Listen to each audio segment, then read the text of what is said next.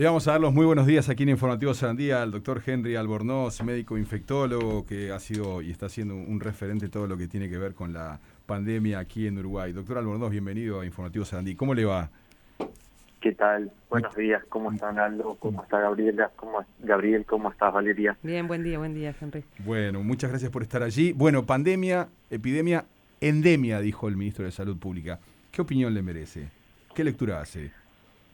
Bueno, a ver, creo que este, ahí hay algunos puntos que yo no escuché las declaraciones del ministro, pero a ver, creo que hay algunas cosas para puntualizar este, si miramos la situación de Uruguay respecto al número de casos que estamos teniendo y a la relativa estabilidad en los indicadores que tenemos en este momento, que llevamos, digamos, desde el control de la ola más intensa que tuvimos en el entorno de las 11, 12 semanas de una situación de relativo control, Uruguay desde ese punto de vista está en una situación de relativa estabilidad que es el concepto de, de endemia. Digamos. Uno habla de un evento endémico cuando ese evento ocurre en una comunidad o en una población en, un, en una determinada incidencia que en general es baja y se mantiene estable. Digamos que la endemia tiene esos conceptos, ¿no? De un valor relativamente bajo de incidencia y estable. Esa situación Uruguay la tiene, yo diría, hace un entorno de 11 a 12 semanas. o sea que desde ese punto de vista, mirando los números, este, la incidencia es una incidencia baja y la estabilidad lleva 12 semanas. Sí, de alguna forma, eh, palabras más, palabras menos, fue el contexto que planteó el ministro Salinas ayer en conferencia de prensa, ¿no? Para derivar en ese razonamiento de la endemia. Perfecto. El tema es que esta endemia, este, digamos, Uruguay no es una isla, ¿no? Uruguay está inserto en un continente, inserto en el mundo. El mundo está en pandemia todavía, eso hay que tenerlo claro. Este, ni las agencias internacionales, ni este, las personas que, digamos, más experiencia tienen en este tipo de eventos y que más han estudiado, este, han levantado el concepto de que el mundo está en pandemia. Estamos teniendo todavía en el entorno de un promedio de 400.000 casos por día en el mundo, hay en el entorno de 7.000 muertes por día todavía por COVID, entonces digamos, Uruguay está muy bien, pero el mundo todavía está en pandemia. Y digamos, esta situación muy buena que tiene Uruguay lleva este periodo de tiempo que hablábamos pero bueno, se da también en un contexto en el cual todavía las incertidumbres hacia adelante en algunos aspectos se mantiene. ¿En qué contexto se da esto? Bueno, en que salimos de una ola muy intensa de circulación, que tenemos un porcentaje de población vacunada y un porcentaje que ya adquirió, ya tuvo la enfermedad, con lo cual tenemos una inmunidad en la comunidad que en este momento es muy buena. Este, pero esa situación sabemos que es dinámica. ¿Por qué es dinámica? Porque sabemos que la inmunidad a mediano plazo se pierde y porque esa inmunidad no es estable para todas las probables variantes virales que todavía puedan emerger. Entonces, esa es la situación que tenemos, pero yo diría, la pandemia no pasó, Uruguay tiene esta situación, pero todavía tiene desafíos exclusivamente vinculados a, COVID-19 abiertos. Después hay otro conjunto de desafíos por otras cosas que dejaron la pandemia y que habrá que ver cómo se resuelven. Pero digamos, en lo que tiene que ver exclusivamente con el evento COVID-19, Uruguay tiene esas cifras, están bajas, estables, este, en esta situación que tenemos ahora, pero es una situación dinámica y, que todavía deja desafíos abiertos. Sí, claro. Eh, y estábamos hablando de, las cifras, eh, se ha mencionado, incluso Rafael Radi en su momento lo, planteó, que 200 casos por día sería la cifra manejable para poder hacer un, testeo, rastreo y seguimiento de los casos, ¿no? Para, para, poder mantener el hilo epidemiológico y hacer así el seguimiento de, de cada positivo. Ayer hubo 180 casos, llegamos a tener la semana pasada 190, pero están por ahí 130, 140, 160 estoy repasando los datos de la, de la última semana, por ejemplo. Son cifras este, que están dentro de lo que puede ser lo, esperable, teniendo en cuenta la vacunación que tenemos, la gente no vacunada, los contagios de los niños también en los centros educativos, que es otra de las realidades que estamos teniendo estos días. También nos han llegado informaciones de, escuelas con varios casos, incluso una escuela que ha tenido que, cerrar por casos.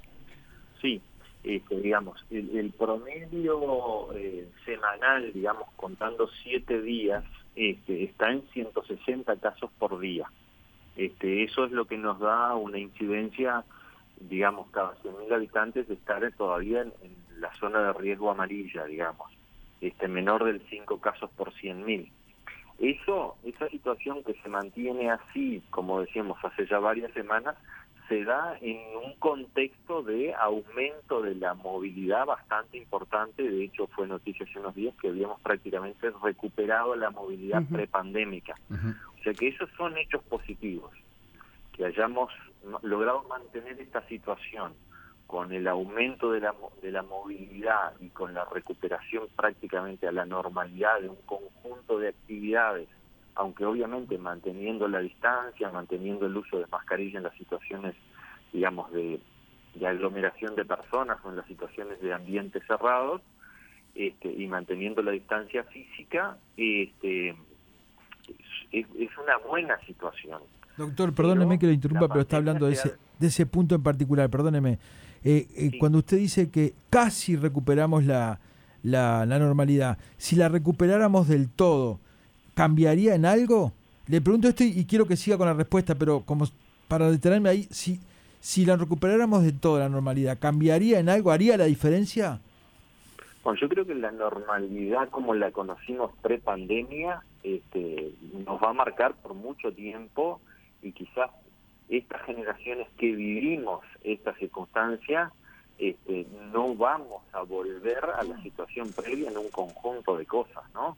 Este, o por lo menos por muchos años, hasta que esto que marcó durante este periodo en forma muy importante, como comunidad lo vayamos olvidando.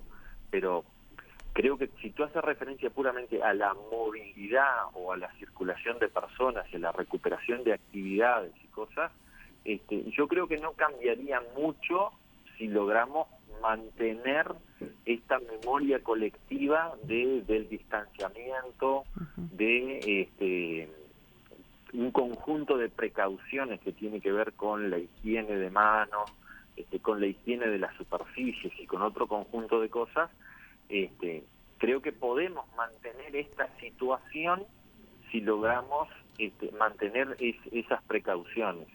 Pero eso también no depende solo internamente de, lo que haga Uruguay o de lo que hagamos las personas, porque también hay fenómenos biológicos del virus que son externos a nosotros. Claro, doctor. La emergencia de nuevas variantes es una posibilidad. claro. Claro, no se descarta.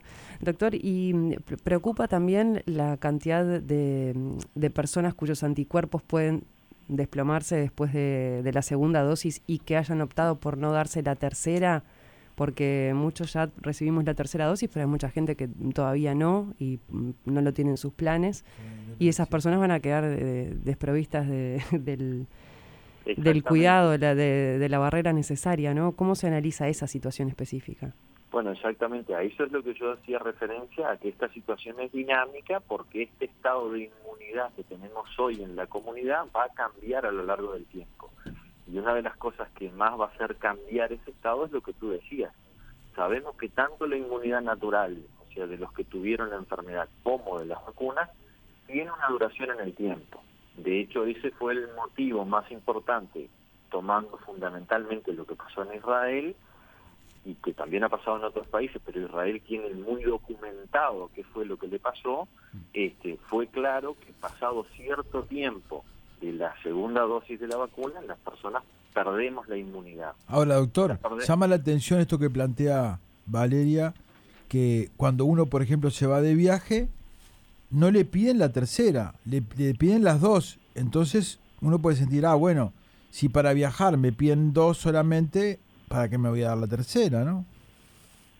Bueno, pero probablemente eso es de las cosas que va a ir cambiando también. Este, hoy se está pidiendo eso porque, digamos, el mundo todavía está en pleno proceso de vacunación. No olvidemos que en el mundo no hay más de en torno del 40 y pico por ciento de la población que ha recibido por lo menos una dosis, ¿no? Este, entonces, es probable que en los próximos meses a usted le vayan a pedir que la última dosis tenga por lo menos menos de seis meses o menos de nueve meses. ¿Se entiende? Sí. Eso es, digamos, es parte del dinamismo de estos eventos y es probable que eso pueda cambiar también este, en un futuro. O sea que no se va a tomar como inmunizado quizás a alguien que haga un año y medio que recibió la última dosis y que recibió solo dos dosis. Qué interesante esa frase, esa frase muy, me parece muy importante, ¿no? Como la que dijo anteriormente de este estado de inmunidad va a cambiar. O sea, si, si han pasado muchos meses de mi última vacunación, este, mm, bueno, hay que tener mucho cuidado, ¿no? Exacto. Sí. Eh, doctor, un detalle que quiero que tiene que ver con la vida cotidiana, porque uno lo, lo, este equipo que está acá conversando con usted, nos hemos cuidado a rajatabla, ¿no? Pero todos nos damos cuenta que hemos ido liberando actitudes, ¿no? Este, naturalmente, este, ya sabemos que podemos estar en la calle más tranquilos con el tema del tapabocas, etcétera, etcétera. Pero hay cosas que no cambiaron, ¿verdad? O sea, el contacto con un positivo equivale a cuarentena, este, seguir cuidándose, esos pequeños grandes detalles que han hecho a la característica cotidiana de estos últimos tiempos, este, no está de más refrescar que eso sigue vigente.